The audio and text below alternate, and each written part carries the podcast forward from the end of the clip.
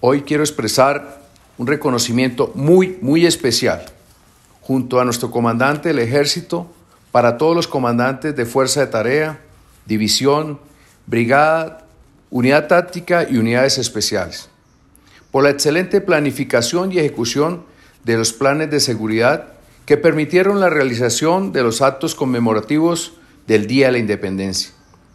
Nos sentimos muy orgullosos de los resultados obtenidos. Ese trabajo articulado y coordinado con la Policía Nacional y con el apoyo interinstitucional permitió acrecentar la confianza del pueblo colombiano en ese trabajo incansable que realizan los soldados del Ejército Nacional. Así que vamos para adelante. Debemos continuar con las operaciones sostenidas contra el narcotráfico y todos los demás factores de inestabilidad que se encuentran en las diferentes regiones del país. Pero recuerden algo siempre, la hoja de ruta en todas las actividades operacionales deberá estar enmarcada por el respeto a los derechos humanos y el derecho internacional humanitario. Patria, honor, lealtad, fe en la causa.